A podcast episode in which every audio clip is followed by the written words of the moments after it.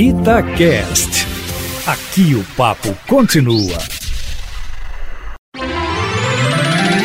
Seu dinheiro vale ouro. Ô Matheus, tem uma dúvida que é muito recorrente aqui no nosso WhatsApp da Itatiaia. Muita gente fala, Júnior, você e o Matheus falam sempre aí que precisa guardar dinheiro. O problema é que nunca sobra nada. Como é que esse pessoal vai fazer, Matheus? Bom dia para você. Bom dia, Júnior. Bom dia, turma. Pois é, se nunca sobra nada, eu imagino o tamanho do seu desafio, né? Porque o primeiro desafio é entender, Júnior, por que, que não está sobrando nada. Pode parecer uma pergunta muito óbvia, mas muitas vezes a gente não faz essa pergunta dentro de casa, dentro do nosso orçamento.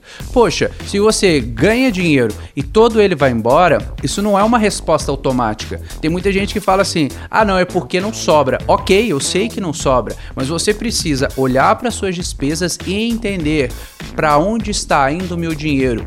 Aí eu vou entender por que, que não sobra. Sabe aquela história de ah, não sobra porque eu ganho pouco? Isso não existe. Você pode ganhar pouco, pode viver no limite.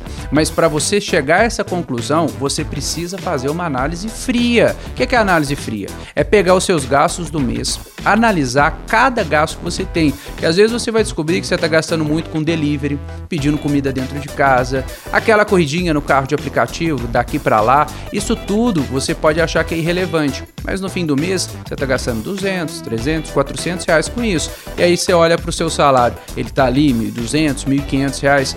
Poxa, a gente já está falando de quase 30% do seu orçamento, dependendo do quanto você ganhar. Então é nos pequenos detalhes que mora a possibilidade de, se eu não consigo poupar, para onde que eu olho? Olhe para os pequenos gastos e aí você vai ver o tamanho da possibilidade, da oportunidade que você tem. Matheus, o pessoal te encontra nas redes sociais. Exatamente, Matheus com TH, Matheus Machado OF, lá no Instagram e Matheus Machado no YouTube e no Facebook.